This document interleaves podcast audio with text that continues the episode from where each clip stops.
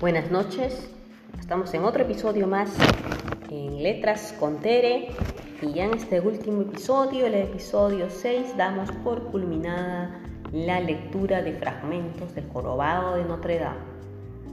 Entérate qué eh, sigue ocurriendo en esta magnífica novela en Letras con Tere.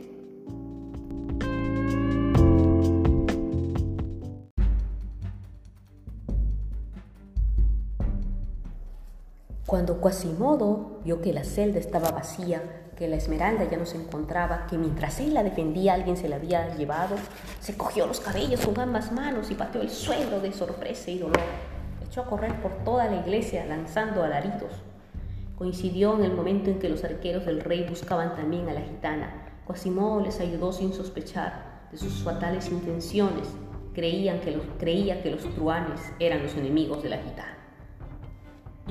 Luego siguió pensando y buscando en el fondo de su ensoñación quién pudo haber sido el inesperado raptor de la gitana. Pensó en el archidiácono. Se acordó de que solo Claudio tenía una llave de la escalera que llevaba a la celda y recordó sus tentativas nocturnas sobre la joven, habiendo colaborado en la primera e impedido la segunda. Pensó en mil detalles y llegó a la convicción de que el archidiácono le había robado a la gitana. Sin embargo, era tal su respeto hacia el sacerdote, su reconocimiento, su entrega, su amor, que se resistía aún así y sucumbía a los celos y la desesperación. Pensaba que el archidiácono había sido el causante y la cólera de sangre y de muerte que hubiera sentido contra cualquier otro, dado que se trataba de Claude, en aquel pobre sordo se transformaba en un aumento de su dolor. Luego observó en el piso superior de Nuestra Señora una figura en movimiento. Era el archidiácono. Claude caminaba con paso lento y grave. Se mantenía la cabeza alta. El sacerdote pasó así por encima de Quasimodo sin verlo. El sordo debió perderse por la puerta de la escalera de la torre septentrional. Al llegar a lo alto, examinó con precaución dónde se encontraba el clérigo. Quasimodo avanzó hacia él silenciosamente. El clérigo se hallaba tan absorto en sus pensamientos que no lo oyó. Quasimodo ardía en deseos de preguntarle lo que había hecho con la gitana, pero el archidiácono parecía encontrarse fuera del mundo en aquel momento. Estaba pasando visiblemente por uno de esos momentos violentos de la existencia en la que no es capaz de notar que se está hundiendo la tierra. Tenía los ojos invariablemente fijos en un lugar, permanecía inmóvil y silencioso. Un hombre arrastraba por el suelo una cosa blanca a la que iba agarrada algo negro y se detuvo al llegar junto al cadalso. Llevaba lo vio Quasimodo claramente. Llevaba una mujer a la espalda, una muchacha vestida de blanco y con una cuerda al cuello. La reconoció. Era ella. De pronto el verdugo empujó bruscamente la escalera y Quasimodo, que hace un rato que estaba conteniendo la respiración, vio cómo se balanceaba en el otro extremo de la cuerda y a cuatro metros del suelo la desventurada muchacha, con el verdugo horcajada sobre sus hombros. La cuerda giró varias veces sobre sí misma y vio Quasimodo cómo horribles convulsiones se producían en el cuerpo de la gitana. El sacerdote, por su parte, con el cuello estirado y los ojos fuera de las órbitas, contemplaba aquel espantoso cuadro del hombre y la muchacha, de la araña y la mosca. En el momento más horrible, una risa demoníaca imposible de encontrar en un hombre estalló en el rostro lívido del archidiácono. Quasimodo no podía oírla, pero la vio. El campanero retrocedió y se colocó tras el archidiácono, y de repente, abalanzándose con furia sobre él, le dio un empujón, lanzándolo al abismo. ¡Maldición! Cayó. La gárgola sobre la que hallaba lo detuvo en su caída. Se agarró desesperadamente con ambas manos y vio pasar a Guasimodo por el borde de la balaustrada. Cayó. Estaba colgado del abismo, casi setenta pies en el suelo. El archidiácono no dijo ni una sola palabra, no profirió un solo gemido. Solo se retorcía sobre la gárgola con esfuerzos inauditos para lograr elevarse, elevarse, pero sus manos no podían agarrarse al granito. Sus pies arañaban los negruzcos muros sin conseguir afianzarse. Quienes hayan subido a las torres de Nuestra Señora saben que hay una saliente de piedra justo debajo de la balaustrada. Era exactamente ahí donde se debatía el miserable archidiácono.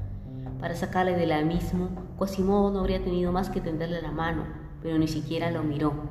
Estaba mirando hacia la grefe, a la horca, a la gitana, sin apartar su mirada del único objeto que para él existía en el mundo, y un largo reguero de llanto fluía silencioso de aquel ojo que hasta entonces no había más, vertido más que una sola lágrima. El archidiácono notaba como aquel tubo se iba doblando lentamente. Se decía, el miserable, que cuando sus manos se partieran por la fatiga, cuando su, sotana acabara de desgarrarse, cuando aquella tubería se doblara de cor completo, habría que caer. El pánico le roía las entrañas. Cuando alzó la cabeza tenía cerrados los ojos y sus cabellos erizados. Era algo espantoso el silencio, mientras el archidiácono agonizaba de aquella manera horrible, a unos pasos de él, Quasimodo lloraba y seguía mirando a la plaza. Cuando el archidiácono se convenció de que todos sus esfuerzos solo servían para debilitar el frágil punto de apoyo, tomó la decisión de no moverse. Se encontraba pues allí agarrado a la gárgola, casi sin respirar, moviéndose apenas. Miraba una tras otra las esculturas de la torre, todo a su alrededor era piedra, encima de su cabeza Quasimodo lloraba. Había un grupo de curiosos que querían adivinar quién era el loco que estaba ahí colgado. Ese hombre va a romperse la cabeza. Quasimodo seguía llorando. Una caída desde tal altura era muy perpendicular y el archidiácono cayó primero con la cabeza hacia abajo y los brazos extendidos para dar varias vueltas sobre sí mismo. El viento lo empujó contra el tejado de una casa, en donde el desgraciado comenzó a destrozarse, pero no moría. El campanero le vio una vez intentar agarrarse al piñón con sus uñas, pero el piano era demasiado inclinado y él ya no tenía fuerzas. Se deslizó por el tejado y cayó contra el empedrado. Ya no volvió a moverse. Quasimodo entonces alzó su ojo hacia la gitana de la que veía y a lo lejos vio su cuerpo, que ya estaba colgado en la horca bajo su vestido blanco, con los últimos estertores de la agonía. Luego la dirigió hacia el cuerpo del archidiácono aplastado al pie de la torre y sin forma humana exclamó con un sollozo, todo lo que he amado.